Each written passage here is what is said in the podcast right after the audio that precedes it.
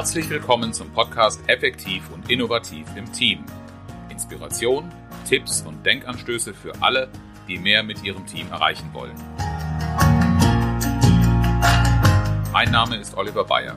Ich verhelfe Teams zu mehr Leistung und neuen Lösungen.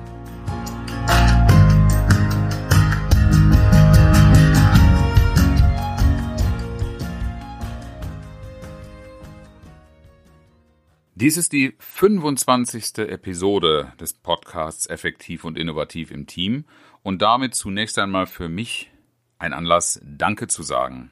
Danke an Sie, die Sie mir regelmäßig und treu zuhören.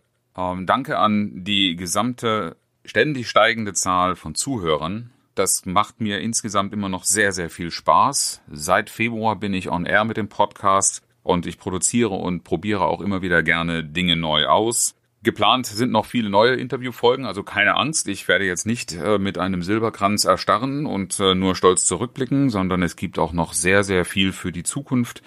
Ähm, wir werden Interviewfolgen und auch einige innovative Formate immer wieder mal ausprobieren. Und wie ich aus meiner täglichen Praxis erlebe, werden uns die Themen so schnell auch nicht ausgehen. Wenn Sie mit mir gemeinsam feiern wollen, angemessen die 25. Episode und Folge begehen wollen, dann empfehlen Sie diesen Podcast doch weiter, damit noch mehr Hörer für die Arbeit mit ihren Teams von den Inhalten profitieren. Inhalt für heute, das Führen mit Vision wie sie als neue Führungskraft Widerstände auflösen. Angestoßen von einem Führungskräftetraining, das ich neulich äh, halten durfte und äh, das Thema unser, unseres äh, Seminars war Vertrauen und seine Bedeutung in der Führung. Über Vertrauen habe ich ja in der Folge zwei dieses Podcasts schon mal gesprochen und zwar darüber, wie man Vertrauen aufbaut. Äh, bei dieser Seminargruppe war ich etwas überrascht, weil eigentlich die Erwartung oder das Angebot war, äh, sie zu unterstützen, genau in Richtung eines Vertrauensaufbaus.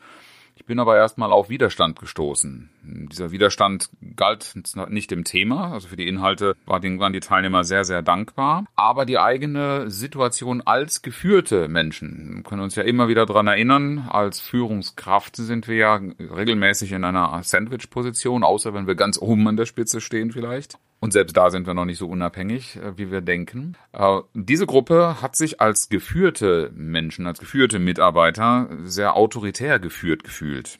Und das hat mich doch ein bisschen überrascht, wenn doch vom Unternehmen eigentlich die Botschaft ausgeht, wir wollen mit Vertrauen führen. Anlass war durchaus eine nicht ganz so leichte Situation des Unternehmens. Und äh, in dieser Situation berichtete mir die Gruppe davon, dass sie Anweisungen äh, nicht ausreichend erklärt kriegen oder Erwartungen nicht ausreichend kommuniziert werden. Wenn Sie mit Ihren ja, Bedenken, Ideen, ähm, Problemen jemanden gesucht haben, dann haben Sie in den Führungskräften regelmäßig nicht jemanden gefunden, der Ihnen zuhören wollte. Und ähm, ja, mit Ja, aber ähm, höchstens abgespeist worden sind und auf die Ziele, die irgendwann mal gesetzt worden sind, verwiesen.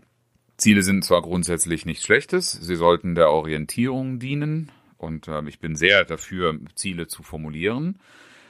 Aber in diesem Fall ist das ein bisschen zu wenig gewesen. Was war passiert? Wie ist es zu dieser Situation gekommen? Die Führungsmannschaft des Unternehmens ist zu großen Teilen ausgetauscht worden. Aufgrund des wirtschaftlichen Drucks äh, haben die Eigentümer beschlossen, die Führung passt so nicht mehr, wie sie da gestanden hat. Und man hat einen Vorstand und die Ebene direkt unter dem Vorstand zu großen Teilen ausgetauscht. Und äh, damit haben sich alle dann nachgeordneten Führungskräfte gefragt, das sind jetzt nicht mehr dieselben Führungspersonen, wo geht jetzt unsere Reise hin? Und es war ein Unternehmen, in dem sehr, sehr hohes Leistungsniveau herrschte. Also fragen Sie sich auch, wofür leisten wir jetzt unsere Überstunden? Und was häufiger vorkam, ist ähm, das Beklagen für den Papierkorb zu arbeiten. Und je mehr man unter dem Druck steht, Erfolg haben zu müssen, weil die Lage gerade nicht so erfreulich ist, äh, desto weniger Lust verspürt man. Generell arbeite ich allerdings auch nie gerne für einen Papierkorb, selbst wenn es gut läuft. Es fehlte eine Vision nun weiß ich aus Gesprächen mit den Auftraggebern, dass die durchaus vorhanden ist, aber sie ist offensichtlich nicht kommuniziert worden. Was ist eine Vision? Eine Vision grundsätzlich ist erstmal ein Bild von einer positiven Zukunft, mit dem wir Orientierung schaffen.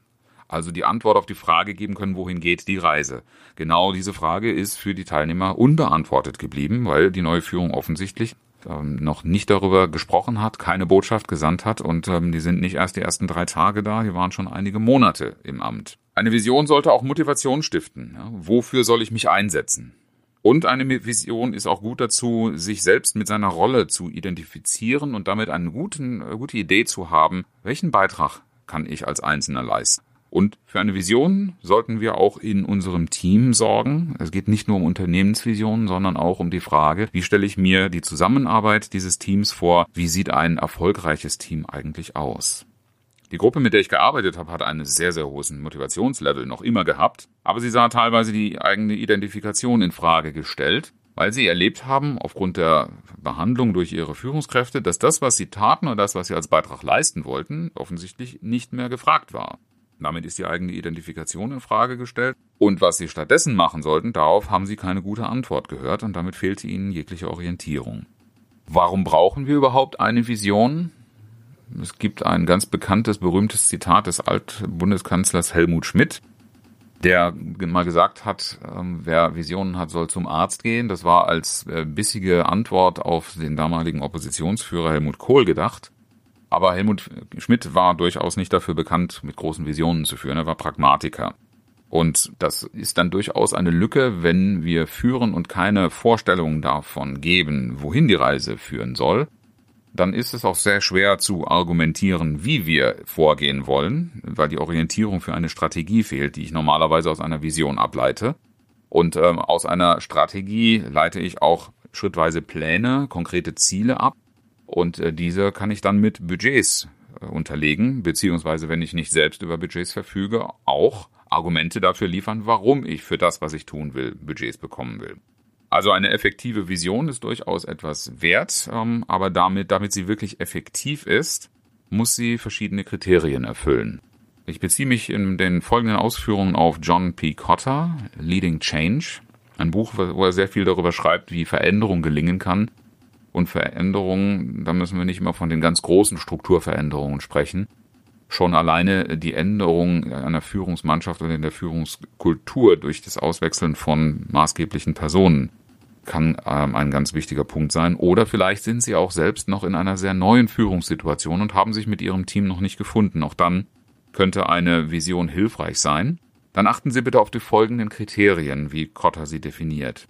Eine Vision soll vorstellbar sein. Sie soll ein Bild davon liefern, wie die Zukunft, die Sie sich vorstellen, wenn Sie diese Vision produzieren, wenn Sie sie erstellen, wie Sie sich diese vorstellen. Das heißt, sie soll zum einen aus einer einfachen Sprache bestehen und ideal ist es, wenn Sie das auch mit einer Visualisierung unterstützen können. Wir sprechen da auch ganz gerne von Big Pictures, die darzustellen sind. Wenn wir mit Visualisierung, mit Bildern arbeiten, die haben den großen Vorteil, dass sie leicht zu verarbeiten, schnell zu verstehen sind und dass Bilder eine Geschichte erzählen können und äh, Orientierung stiften in einer Kürze und Übersicht, wie wir das mit wenigen Worten nur schwer hinbekommen. Und wichtig ist, sonst erfüllt die Vision ihren Zweck nicht, dass sie gut verstanden wird. Wenn sie nicht verstanden wird, dann treffen sie mit ihrer Vorstellung, wie es werden soll, möglicherweise auf Widerstand. Denn wenn ich etwas präsentiert bekomme, das ich nicht verstehe, aber erfüllen soll, dann steigt das Stressniveau und droht, äh, es droht eine Überforderung. Also gilt die Regel, je klarer diese Vorstellung, die Sie liefern, desto besser ist auch das Team fokussiert auf das, wo es hingehen soll. Dann kommt dann gleich das zweite Kriterium für die Vision. Sie sollte auch erstrebenswert sein. Es sollte also nicht nur eine irgendwie sinnstiftend für Sie sinnstiftende Zukunft sein, sondern sie soll erstrebenswert für diejenigen, denen sie die Vision vorstellen, sein. Sie soll für Mitarbeiter, für Kunden und für Stakeholder gleichermaßen interessant sein, und zwar nicht nur in einem kurzen Anflug von Begeisterung, sondern langfristig und nachhaltig gedacht wird das, was wir da machen, uns auch nachhaltig und langfristig helfen. Wenn Ihnen das gelingt, Ihre Vision so darzustellen, dass Sie dieses Erstrebenswerte auch herausarbeiten, dann können Sie auf Motivation und Antrieb hoffen anstatt auf Widerstand.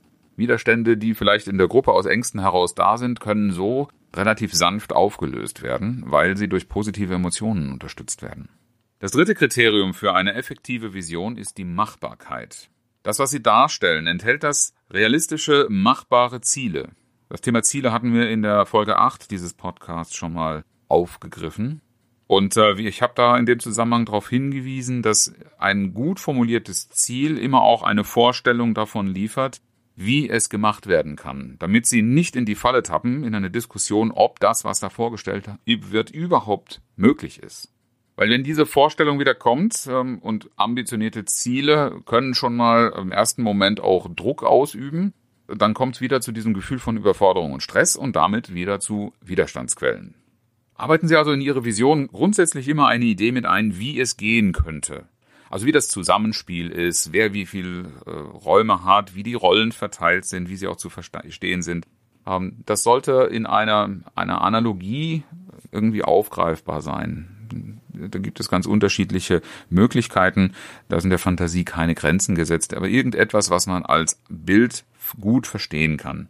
Wer es lieber etwas rationaler mag, kann es probieren mit Ablaufplan, aber auch Abbildungen, wie eine Mannschaft zusammenarbeitet, wie ein, wie man zusammen einen Berg besteigt, wie man ein Boot segelt, wie man ein Rennen gewinnt. Was auch immer ähm, Ihr Bild ist, wo Dinge zusammenspielen oder wo Menschen und Kräfte zusammenspielen und einen Beitrag leisten, das könnte auch eine Vorstellung der Machbarkeit, der Umsetzbarkeit dessen, das Ihre Führungsvision ist, liefern. Kriterium Nummer vier ist die Fokussierung. Also prüfen Sie auch, ob Ihr Bild ausreichend konkrete Aussagen enthält, um als Vorlage zu, zu, zu dienen, eine Entscheidung leichter treffen zu können. Worum geht's im Kern? Wenn Sie diese Fokussierung hinbekommen, dann arbeiten auch alle wirklich in die gleiche Richtung. Dieses Bild zusammen an einem Strang ziehen, sagt ja noch nicht, dass wir alle in dieselbe Richtung an diesem Strang ziehen.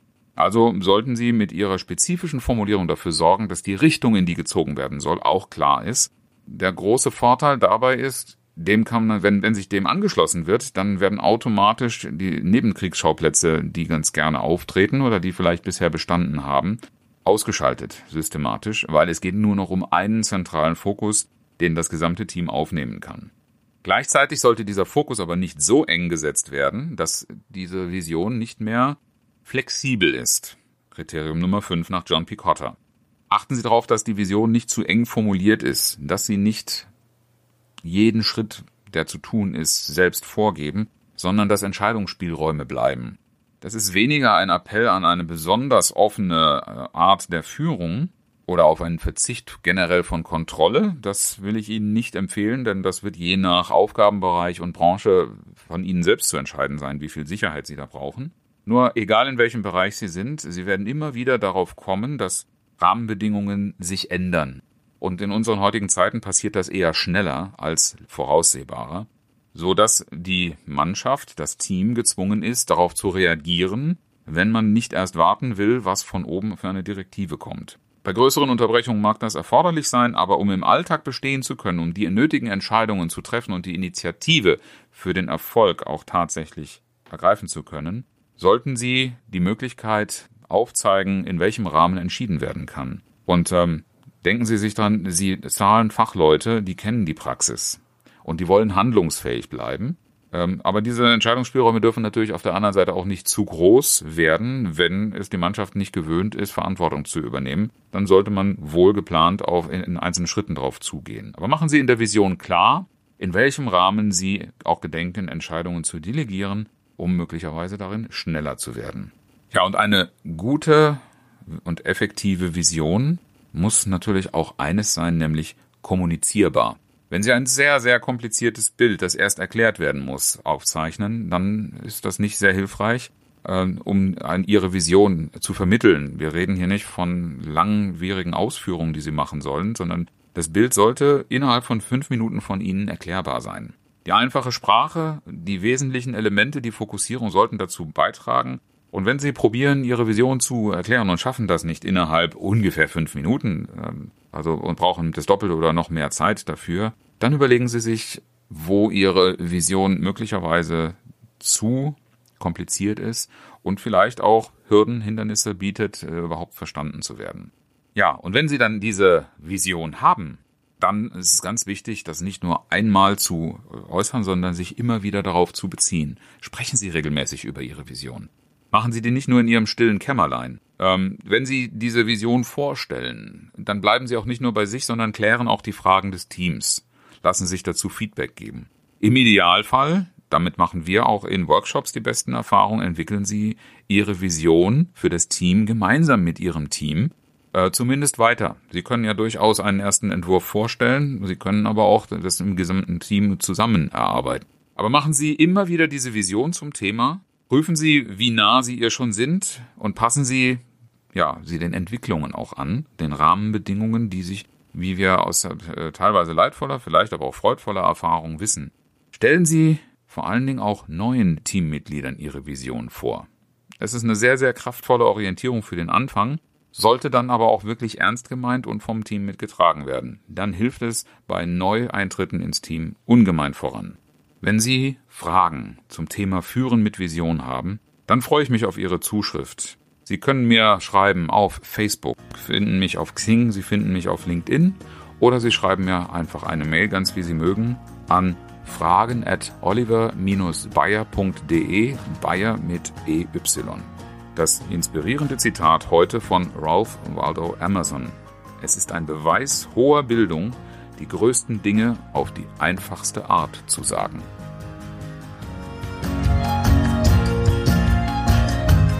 Herzlichen Dank, dass Sie zugehört haben.